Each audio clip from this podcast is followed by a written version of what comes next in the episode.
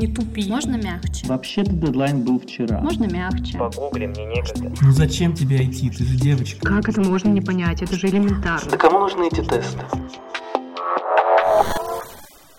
Можно мягче?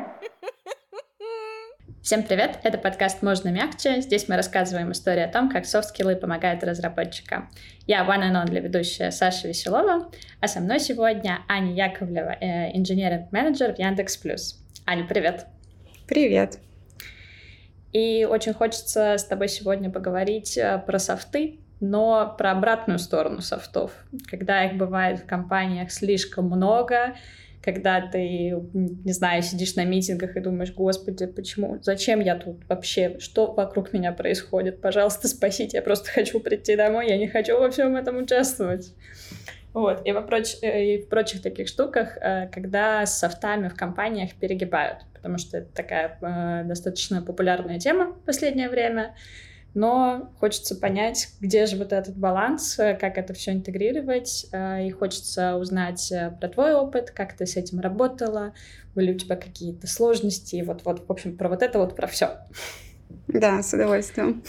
Давай начнем. Наверное, как распознать вот эту вот грань, когда начинаются перегибы, когда пытаются может быть, руководители, может быть, это на уровне всей компании начинается активная интеграция софтов, если вот их вообще не было в компаниях. Как понять вот это, что действительно может помочь команде, а что, там, не знаю, начнет вызывать вот эти отрицательные эмоции, что это уже перебор? Ну, вот на мой взгляд, есть какие-то как бы софты и паттерны, которые нам привычны. То есть мы все привыкли, что у нас есть корпоративы, на которые мы раз в какое-то время выезжаем, которые организует компания. Например, для нас это понятно. Или у нас тимбилдинг только внутри команды, когда нам руководитель, например, говорит, что ой, пойдемте сходим там в бар, посидим, вот мы там запуск сделали, или у нас нас, например, новые сотрудники вышли. И это какие-то понятные инструменты, к которым, в общем-то, люди привыкли, и им легко на это реагировать. Они понимают, что да, мы сейчас пойдем в бар, нам это нужно для того, чтобы поближе познакомиться, там командный дух какой-то появился, и вот это все. Но когда это немножко такие активности, например, это сильно выросло вот в эпоху коронавируса, когда мы стали собираться на настолки по зуму, когда активности стали какие-то скажем, асинхронные, то есть вы выполняете какие-нибудь квесты, и вы при этом онлайн, и людям это тяжело, и сотрудникам это тяжело, да часто и руководителям, мне кажется, это тяжело, потому что а, это не то, к чему мы привыкли, и это выглядит все равно и звучит для нас более натужно и как-то неискренне и непонятно. И часто тебе сложнее, ну то есть поход в бар это понятная история. Ты поставил время в календаре, сказал там жене, детям, что ты идешь в бар и там вернешься в 11. А когда это настолка по зуму, тебе нужно найти дома место, тебе нужно как-то выделить на это время. Это все совсем уже не так работает. И из-за этого, мне кажется, это и вызывает какое-то такое отторжение, и это довольно сложно к этому привыкнуть и сделать это как бы нормально и органично. Вот. Слушай, э, с настолками по Zoom я вспомнила, мы просто в компании вот в эпоху коронавируса, собственно, пытались это интегрировать в команде. Мы, мне кажется, ну, месяцев пять с периодичным успехом просто поднималась эта тема, что, ой, а давайте, прикольно, нам всем нравятся настолки, а давайте соберемся, поиграем. И создали даже для этого чатик, там какие-то голосования, выбор настолки. Ну, в основном все заканчивалось на выборе настолки. И я не знаю, мне в какой-то момент это уже совсем, я просто думаю, ну, come on, что вообще происходит, почему это так долго тянется. Но я отвалилась, э, может быть, после месяца обсуждений, когда мы пытались там выбрать неделю, день, еще что-то, но это все еще продолжалось. А, я не знаю, так в итоге они сыграли или нет, но вот эти суперские активности, не знаю. А, ты вообще сама как относишься к вот этим всем интеграциям, к софтам? А, ну, даже вот те же, как ты говоришь, понятные такие походы в бары, еще что-то. Э, ты за всю эту историю, ты там все время хочешь пойти с командой, провести время, или у тебя бывает такое, что ну как-то, ну, как, не знаю, ну, наверное, нет. Ну, наверное, у меня не бывает такого, что, наверное, нет, и я хожу на все активности, но скорее я это делаю иногда, потому что я все-таки руководитель, у меня есть сотрудники, я понимаю, что ну, я должна с ними общаться, я должна создавать не только какие-то строго рабочие коммуникации, потому что это важно, важно быть там со своими сотрудниками не просто машиной-роботом, который ставит задачи и требует дедлайнов, но при этом я не скажу, что для меня это прям всегда такая нативная история, когда я делаю это с радостью. Наверное, нет. И я из-за того, что я это понимаю в себе, хотя там я, допустим, довольно экстравертный человек, и мне это в целом-то легко, я понимаю, что есть ребята, кому это в разы тяжелее даже, чем мне, и я вот никогда не пушу. Если у меня есть в команде человек, который не ходит ни на одно мероприятие, допустим, ну, скорее всего, ему действительно комфортнее не ходить, и это неплохо. Если он при этом умеет с людьми разговаривать, умеет переписываться в чат, чатах а, умеет решать задачи, которые перед ним ставятся, то мне кажется, этого достаточно. И пушить в эту историю, что нет, мы все сегодня обязательно идем, мы должны обязательно все там напиться, я не знаю, прыгать с парашютом все вместе, но мне кажется, это перебор. И это как раз на самом деле не помогает, а для вот такого сотрудника это всегда дискомфорт. И он всегда будет э, как бы переступать через себя. И в итоге он скажет, да боже мой, я пойду в компанию, где нет вообще никаких корпоративов, но меня никто трогать не будет. Это классно, что у тебя такой подход э, со стороны лида, э, но давай посмотрим с другой стороны, со стороны сотрудника и со стороны другого лида, который как раз-таки начинает вот это все активно пушить, что все идем, эгегей, веселее, мы команда, мы семья, вот это все. А что вот э, делать в таких ситуациях? Ну вот я понимаю, что ну, я не хочу идти, вот я не хочу социализироваться, я там, я прекрасно работаю в этой команде, мне нравится работать, но там, не знаю, у меня какое-нибудь там свое личное время, и я вот не хочу э, проводить его и там попрыгая с парашютом, напиваясь, вот это вот все. Э, как правильнее сказать, может быть? Вообще, если у вас все-таки есть какие-то отношения с руководителем, вы как-то общаетесь, у вас есть вантуваны, то в целом, ну, мне кажется правильным как раз просто напрямую про это прокоммуницировать, что, ну, вот я такой человек, мне это не совсем комфортно, у меня это скорее вызывает негативные эмоции, я не хотел бы. Если это возможно, можно меня там в эти активности не пушить, пожалуйста. Наверное, мне кажется, что это самый правильный подход, потому что, опять же, руководитель же может не знать, а почему ты не хочешь. Может, у тебя там со всеми конфликт, ты вообще недоволен, тебе вообще здесь никто не нравится, и как раз ты вот софт-скиллово не справляешься. То есть тут всегда тонкая грань между тем, что насколько ты вовлечен, насколько ты погружен, э, насколько тебе вообще интересна команда, люди, которые с тобой работают, или что ты просто вот такой человек. И как будто самое правильное — это просто об этом сказать и объяснить, что ну я вот там, я в жизни такой человек, человек, я в целом там, не знаю, не тусовщик, не хожу знакомиться с кучей незнакомых мне людей, мне некомфортно, и я для себя там предпочитаю, что у меня вот построены с каждым в команде какие-то отношения, мы там, не знаю, обмениваемся мемами в чатике, вот, ну, как бы я так демонстрирую свое вовлечение. Кажется, это самый правильный и комфортный способ для всех. Самый правильный способ решать все словами через рот, как говорится. Да. да. Классика. А, да, а, но э, Тут может быть, наверное, быть э, немного другой момент, когда происходит там какой-то корпоратив, вот человек туда не приходит, после этого появляются там какие-то, может быть, внутрички, какое-то более сплоченное общение а, вот э, среди этой команды, и может получиться так, что человек начнет чувствовать себя изгоем, что вроде как-то они там так дружат, а я нет. Что делать в такой ситуации? Наверное, те люди, о которых я говорю, и которые представляются как бы из моего опыта, им это, в общем-то, не очень интересно. Но они как бы приходят на работу, работу, работать. И они при этом хорошо коммуницируют в каких-то рабочих задачах, там, решают рабочие вопросы, но они не заинтересованы вот ходить на обеды, шутить шутки и там что-то такое более глубинное. И, скорее всего, я думаю, что, ну, прям если человек вот такой, он, в общем-то, не заметит всех этих внедряков, ему это будет не сильно интересно. Если же как бы человек чувствует от этого дискомфорт, ну, тогда, к сожалению, вот нужно где-то, как я, иногда чуть-чуть э, переступать через себя, но вовлекаться. Потому что, конечно, если ну, как бы человеку это важно, то над этим надо работать. Да, э, я с тобой согласна. Я вот, например, не тот человек, который э, любит вот эти все корпоративные активности. Вот мы придем все там в одинаковых майках, мы такие веселые, там пицца дэй, что-то еще. Ну, я как-то спокойно так к этому отношусь, при этом у меня достаточно хорошие отношения с э, коллективом, то есть мы там занимаемся спортом, ходим там еще куда-то в бары, не знаю. Ну вот, когда это начинается вот так вот супер, э, как-то, я, я даже не знаю, у меня иногда э, складывается впечатление, что это такое что-то сектантское. не знаю, что все, ой, давайте мы тут радуемся, все такие счастливые.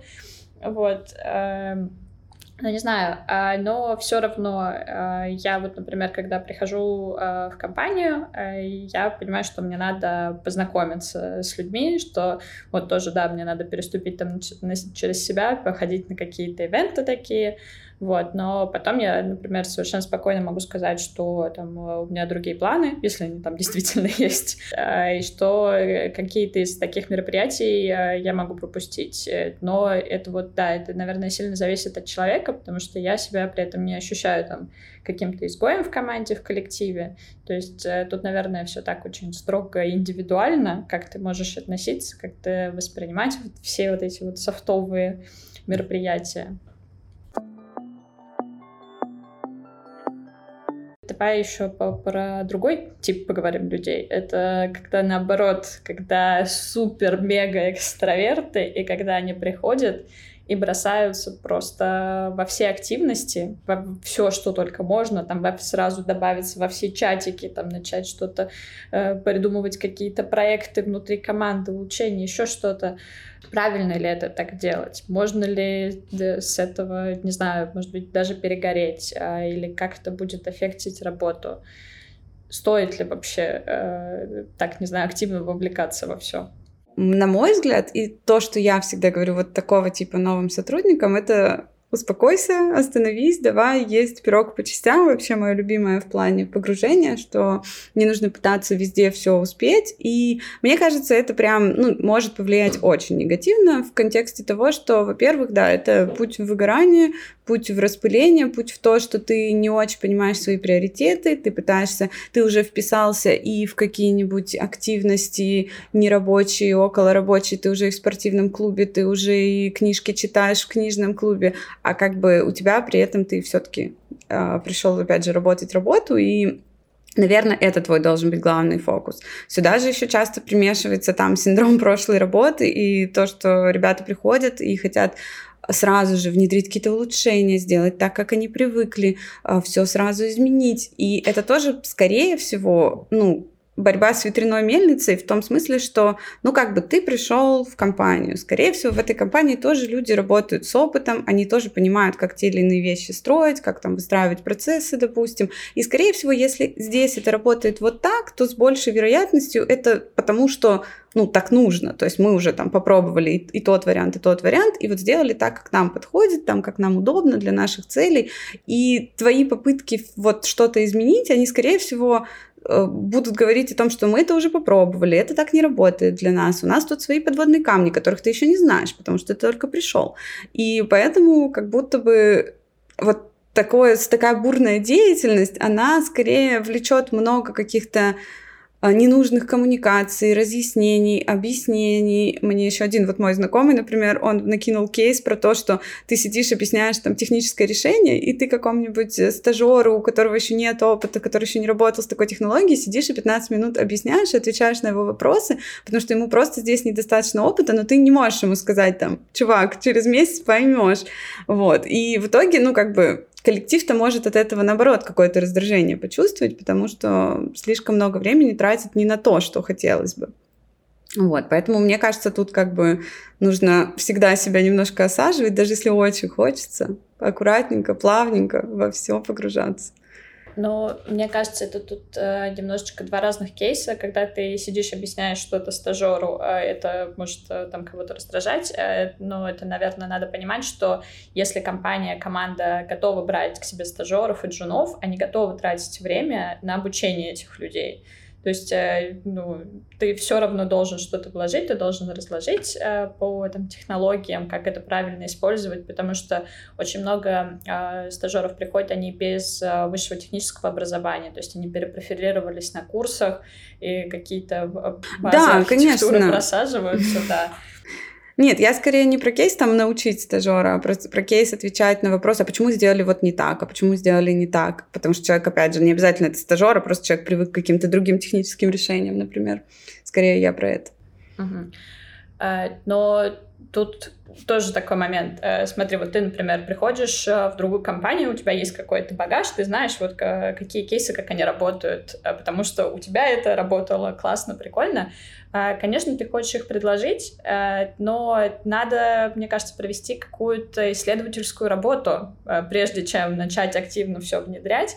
И на эту исследовательскую работу, конечно, ты задаешь какие-то вопросы, то есть лучше разъяснить, Э, ну вот э, у вас э, это работает, вы попробовали разные варианты сейчас, вы пришли к тому, что вот для вас хорошо, для, как для команды и для компании.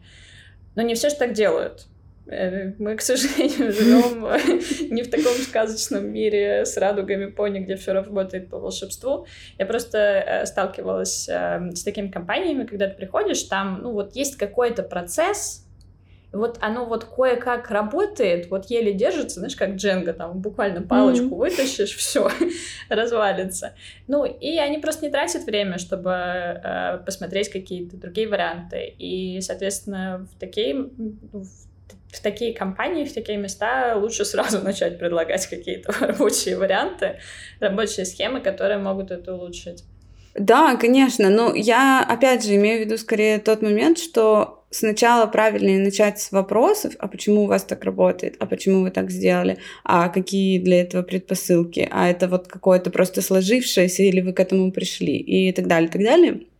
И потом, безусловно, уже начинать предлагать. То есть там и по моему опыту у меня было так, что я там на первую ретроспективу пришла и промолчала всю ретроспективу, а через три месяца принесла 17 минусов, потому что как бы я такая, ну все, я уже как будто бы поняла, как и все плохо, и давайте все менять. Вот, то есть, безусловно, я не говорю о том, что нет, нужно прийти, сидеть, молчать, делать э, свою работу и все. Я скорее про то, что это не нужно пытаться все изменить на первой неделе, нужно задать вопросы, нужно постепенно погрузиться, понять подводные камни, и тогда, на самом деле, ты решение предложишь гораздо более эффективное и подходящее, потому что у тебя будет как бы та база знаний, которая для этого необходима.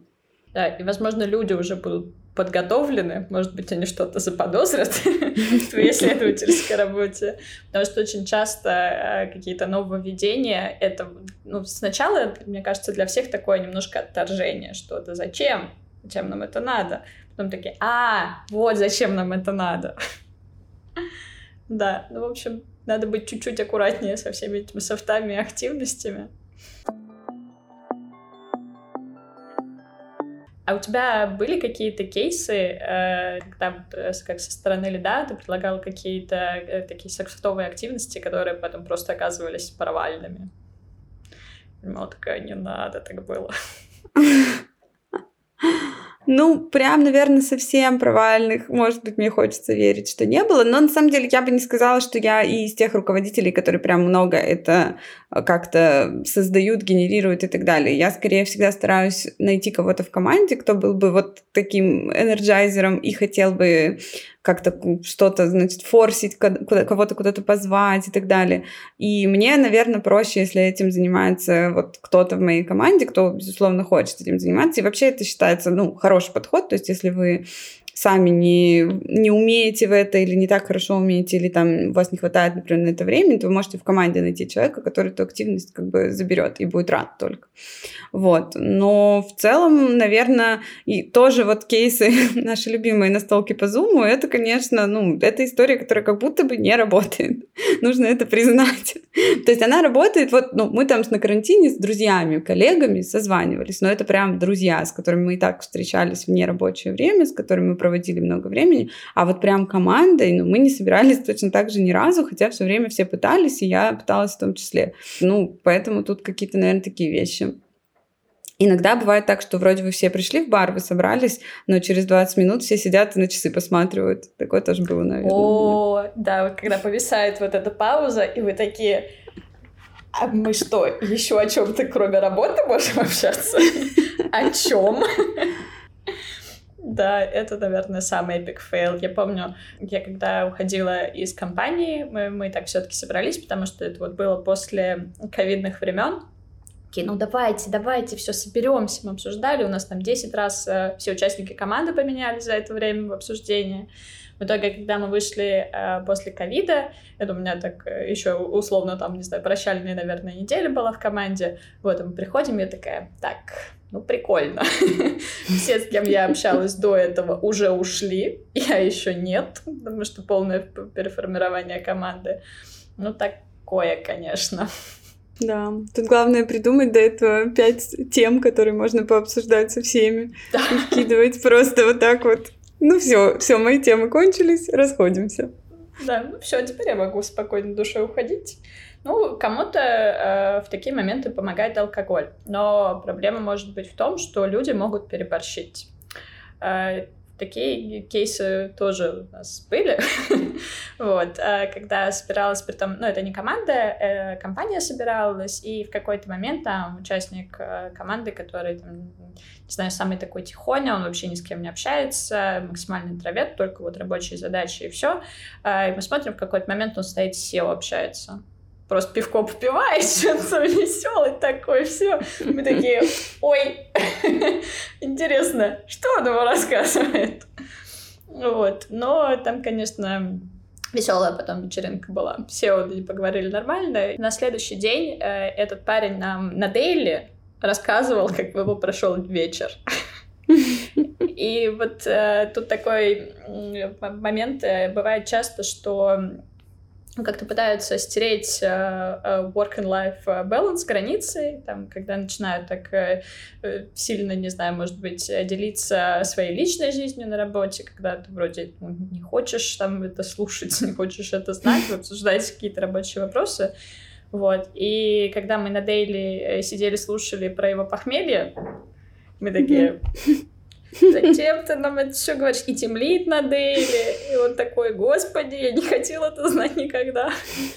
Давай про этот же кейс, но, наверное, с другой стороны, с, более такого э, широкого вида, что вот этот вот work and life э, balance, э, и когда лиды начинают, э, наоборот, активно пушить там э, про что-то там личное, там, не знаю, хобби, еще что-то, ну вот э, когда ты, наоборот, не хочешь как-то этим делиться, как выставить свои личные границы, как как-то оградить себя от этого всего. Были у тебя такие mm-hmm. кейсы? Да, безусловно, были. У меня был даже мой личный кейс, когда мне настолько не хотелось о чем-то говорить, а мой руководитель очень сильно меня в это пушил на вантуване, что я просто уже сидела, и я понимала, что если я скажу еще слово, я просто заплачу, потому что, ну, настолько это было некомфортная коммуникация, то есть я, что, надо понять, что я не то чтобы плачу на работе вообще когда-либо, но вот настолько этот переход за грань, он бывает иногда тяжелый и какой-то неуместный, что ты сидишь и просто я хочу быть не здесь сейчас. Вот. И тут как бы, наверное, очень часто, ну вот по моему опыту, это довольно частая проблема, когда сотрудник начинает видеть в руководителе друга, или наоборот, руководитель пытается не только вот какие-то рабочие задачи решать, а вот как-то подружиться, узнать, что у тебя на душе, почему ты там такой или вот такой, или вот, не знаю, там, как тебя мама в детстве била, грубо говоря.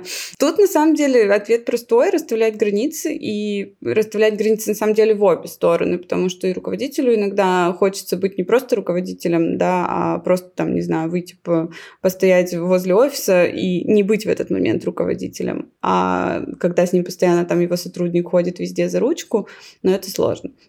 Вот, и в обратную сторону точно так же. И, опять же, конечно, самый простой ответ — это говорить словами через рот. И действительно бывают кейсы, когда прям приходится говорить, а зачем мы сейчас об этом говорим, а как это относится к решению там моих рабочих вопросов, допустим. А, иногда это сложно, иногда есть вообще истории, когда там просто какие-то неуместные вещи говорят. То есть вот мне недавно как раз рассказывали, что там одной, значит, девушки на ее работе, ее руководитель сказал, а я вот с женой развелся. И вот она сидит, и типа, я сейчас одинок. И она сидит и вот так вот, что вот это, это как вообще воспринимать? Ну, то есть вот эти дорожки, они скользкие и заводят вообще иногда в очень неуместные вещи, поэтому тут, конечно, расставлять границы только, только говорить о том, что, ну, я не готов обсуждать эти темы, мне кажется, это к моей работе не относится, ну вот, и опять же у меня был кейс с сотрудником, когда, ну, сотрудник очень хотел со мной дружить, как-то, ну, в смысле, вот проводить со мной там все время в офисе, ходить со мной обедать, а я, ну, хочу обедать со своими друзьями, коллегами, и тоже как будто бы имею на это право. И я точно так же сказала, что, ну, смотри, я тебя погружаю, я тебя со всеми знакомлю, я с тобой какое-то время провожу, чаек могу попить, там еще что-то, но вот, к сожалению, сто процентов своего времени я не могу тебе дать, я хочу отдыхать, я хочу выдыхать, говорить не только о работе, и, ну, вроде бы человек меня понял. По крайней мере, как бы кажется, что какого-то конфликта на этой почве у нас не было. Ну вот как раз-таки, да, это такая скользкая дорожка, и, во-первых, и сложно про это сказать, может быть, и услышать такое тоже может быть сложно. Хорошо, что все хорошо заканчивается. Хочется у тебя узнать про какие-нибудь кринжовые истории, которые у тебя были связаны с софтами. То есть такая рубричка «Время кринжа». Блин, что-то все кринжовые истории вылетели из головы. Сейчас я что-нибудь соображу. Есть истории про то, когда сотрудник занимал денег, например. То есть сотрудник такой, ой, я что-то, короче, тут пробухал все. Займи плюс денег до зарплаты. Вот. Ну и там как раз, там, там еще у человека очень сильно стерта вот эта грань была как раз э, дружбы работы. То есть, э, типа, человек считал меня другом, человек считал, что он может вообще-то мне такие вещи писать. Я так не считала, я на это согласие не давала. Вот. Но, тем не менее, как бы человек вот посчитал, что это уместно. А, какие-то такие истории были. А, а что, извини, а что ты делала в этой ситуации? Ну, это, знаешь, это тоже еще как обычно, это все происходит, типа, там, в пятницу поздно ночью, ты это все ага. читаешь в субботу с утра, такой, актуально это еще не актуально, хочу ли я на это отвечать. Ну, я сказала, что ты вроде, ну, типа, если тебе еще будет актуально, давай обсудим в понедельник. Но, видимо, человек нашел какой-то более такой вариант, э, который ему, видимо, помог, потому что потом этот разговор не возник. Я сказала, там, ты свои проблемы решил? Человек сказал, да, решил, и все, как бы. Я хочу верить, что если это было в пятницу ночью, э, просто играли, не знаю, правда или действие, и это было действие для этого человека. Нет, ну там просто был какой-то... Там был какой-то контекст, то есть это не было просто как бы, что вот просто займи. То есть там вот я говорю, что это было, что я типа пробухал, и вот мне нужно именно в таких, причем формулировках я употребляю это слово. Да, Поэтому да. Это прекрасная история. У меня такого нет. Вообще даже рядом примерно таких историй. У меня просто все истории интеграции софтов, эм, когда вот они только начинаются, для меня это вот прям кринж. Особенно, когда это происходит в около госорганизациях. Я, как ведущая софт-скиллового подкаста, не верю, что они могут работать в таких организациях, если честно, потому что это очень сильно зависит э, от людей, которые там работают. И вот когда люди э, возрастные, скажем так, когда у них есть какое-то видение на этот мир, когда они не собираются его никак менять ни при каких обстоятельствах, интегрировать туда софты, это, ну, вряд ли, вряд ли это возможно. Э, я работала в одном месте, где э, э, это было что-то типа устраивали школы скрам-мастеров. Это вот как раз-таки начали внедрять скрам активно, что в каждой команде там должен быть скрам-мастер, вот мы это все ведем, э, спринты, все красота.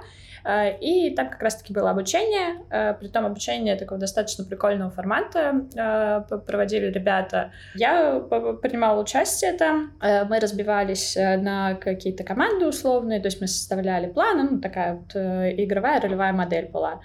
Э, я что-то поняла о той компании, когда женщина сказала «разрабы». Именно с таким ударением. я такая, ну, понятно, что-то, что-то разработчиков называть разрабы, ну, ладно. Пожалуй, я тут надолго не задержусь работать. Такая не сильно позитивная история. Да, ты мне как раз разблокировала воспоминания, как я неделю проработала в банковском э, в банковской разработке такой, ни, никаких крупных банков, это было даже не в Москве, и я к ним пришла, а они просто все ходят белый верх, черный низ. Я говорю, а у вас как-то дресс-код? Они говорят, не, ходи в чем хочешь. И я вот это вот свое, значит, шорты, лето, жара, как бы, а они так ходят неделю, а потом они в конце недели такие, ой, будем есть тортишки. Я такая, что-то вы мне не нравитесь. Это, конечно, не разрабы, но я просто думаю, ну, то есть они вообще, они ни о чем не разговаривали, в конце недели решили поесть торт, пойти домой. И я такая, блин, мне не нравится. Вот это жизнь, вот это кайф. Да, вот это кайф. А, про одежду у меня разблокированы воспоминания. Я работала в банке. Вот, но там э, есть, э, там был деловой стиль, но это тоже зависело от офиса, э, в котором ты работаешь. В принципе, для разработчиков так э, достаточно лайтово, по крайней мере, э, в том здании, в котором я была. Но когда я пришла устраиваться, я, во-первых, еще не знала, что там есть какой-то строгий дресс-код, особенно когда ты программист. Ну, какой дресс-код, come on. Я пришла, у меня цветные стрелки, там какая-то цветная одежда. Я прихожу, читаю договор, такая, а, ага, ну ладно. В итоге у нас так нормально все это было, но в какой-то момент мы узнали историю, что э, я не знаю, кто там пришел, в общем, кто-то там, э, руководство какое-то. Просто девочку из э, соседнего отдела ее встретили э, в коридоре. Она шла в толстовке, там, не знаю, джинсы, кроссовки, так, ничего такого. А ее дяденька в пиджачочке, тут такой у него э, платочек, он ее остановил, спросил, как ее зовут, спросил, где она работает, и всему отделу сделали выговор на следующий день. Я не знаю, как это там заэффектило э, зарплаты, по-моему, руководителей. Вот. И я такая, классно, здорово, свобода. Так, ну разблокировалось еще одно воспоминание, но это уже не про. Это еще я просто ну давно уже работаю, и когда я ходила устраиваться на первую работу, давненько, это были еще такие маленькие IT-компании, опять это было не в Москве, и вот я прихожу в одну собеседоваться, и там такая женщина, она что-то меня спрашивает, я ей что-то отвечаю, и в конце она меня спрашивает, а кто ты по знаку зодиака? Я говорю, водолей. Она говорит, хорошо, это хорошо. И взяла меня на работу. Ну, естественно, я не пошла, но я такая, ну, вот, помогло, помогло. И вообще вот тогда была целая плеяду каких-то кринжовых собеседований. Ну, то есть, мне кажется, тогда еще как будто бы не сильно были выстроены процессы, потому что я помню, что в другом месте меня спрашивали, а вот если вы с мужем пойдете в горы, то кто поведет, ты или муж? Я такая, мы с мужем не ходим в горы. Я не понимаю, зачем вам вообще эта информация. Вот. Ну, это интересно, интересно. Я даже теряюсь как-то. У меня, слава богу, не было таких собеседований. Возможно, возможно, мой мозг просто решил закрыть эту информацию, это не стереть просто, чтобы этого не было никогда. 12 лет назад в IT тебя могли спросить, водолей ли ты. Мне только там, не знаю, почему крышка от люка не падает в люк. Значит, вот такие а, вот вопросы. Да-да-да, такой, да. Другого вроде не было. Да. Ну, ладно, давай так закруглимся с нашими кринжовенькими историями. А у нас есть еще одна прекрасная рубрика. Это рекомендации не в тему. Oh my gosh! Хочется у тебя узнать, что ты можешь порекомендовать, что вообще тебе понравилось, что ты там увидела, прочитала, вообще все что угодно, что тебя зацепило в последнее время, чем ты хочешь поделиться. Ох, ну, наверное, из интересного то, что я очень люблю, это, конечно, True Crime подкасты. Поделюсь uh-huh. такой рекомендацией. Наверное, для многие уже к ним, с ними знакомы их слушают, но очень нравится Дневники Лоры Павловны. Там у холмов есть подкаст, конечно же. Это просто классика. Вот, хожу, слушаю. Что еще?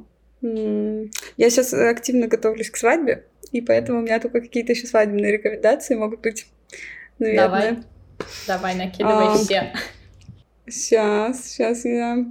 У меня есть потрясающая подборка очень красивых отелей Москвы, в которых можно красиво провести время.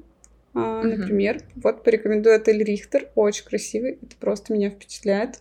Вот, надеюсь, удастся там что-то сделать на свою свадьбу. Хорошо, мы постараемся смонтировать выпуск после твоей свадьбы, чтобы никто не занял вдруг этот отель по рекомендации.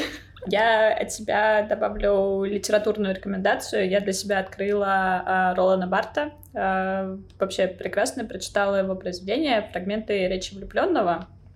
Книжка была написана э, 70-е, 80-е годы, я точно не помню. И ты ее читаешь сейчас, и насколько это актуально, там... Э, А, во-первых, ее можно читать как угодно. Ты просто открываешь книжку, видишь главу, читаешь ее. Пролистал 10 страниц назад, прочитал другую главу. Вообще э, просто супер. То есть между собой эти главы не связаны. Э, есть э, такое достаточно большое объяснение, в принципе, про эту структуру книги, как она пишется. То есть э, это им самим же было написано пояснение. А, и вот эти все главы — это просто вот действительно фрагменты, отрывки, э, какие-то моменты, которые происходят э, с влюбленными, притом это не обязательно там два влюбленных человека, сердце, свадьба, вот как у тебя. А это может быть там э, это дружба, это может быть и семья, это может быть влюбленность там в какое-то любимое дело, вообще просто вот такое вот общее понятие.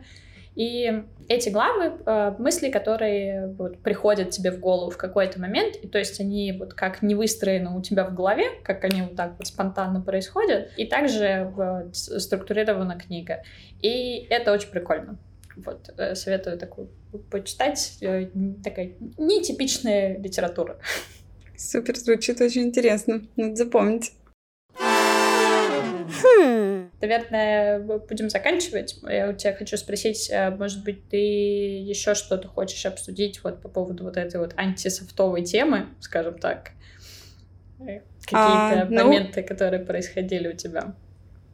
Да, мне, наверное, еще как будто бы всегда немножко беспокоит момент ведения митингов. Опять же, часто они бывают там по зуму еще где-то, и люди но есть такие люди тоже там по типам коммуникации, это все понятно, что есть люди, которым нужно вначале чуть-чуть смолтока, которым нужно немножко поговорить, но иногда есть люди, которые это превращают просто в какой-то личный стендап, надевают, я не знаю, какие-нибудь масочки в зуме, начинают показывать котиков, и ты такой, опять же, ну где-то должна быть та грань где-то должна быть она, нащупай ее, пожалуйста. Поэтому вот, наверное, это такой еще момент, который всегда хочется э, подсветить, потому что тоже как бы это не только мое мнение, естественно, там и от друзей, и от людей я об этом слышу, что часто бывает прям некомфортно, потому что вы там хотите что-то обсудить, у вас еще иногда не так много времени, у вас там следующий митинг, ну, допустим, там вот в силу того, что я менеджер, у меня там весь день примерно это митинги, ну, там 80%. И, конечно, не хочется тратить время вот на такие такие коммуникации. А иногда, к сожалению, это происходит. Вот, наверное, такой последний момент, который хотела тоже подсветить. У меня еще вот тоже со всеми этими митингами я не всегда включаю камеру где-то в, в, в компании, ну, тоже мы работаем в команде, у нас э, в офисе был ужасный интернет, и в какой-то момент мы перестали включать камеры.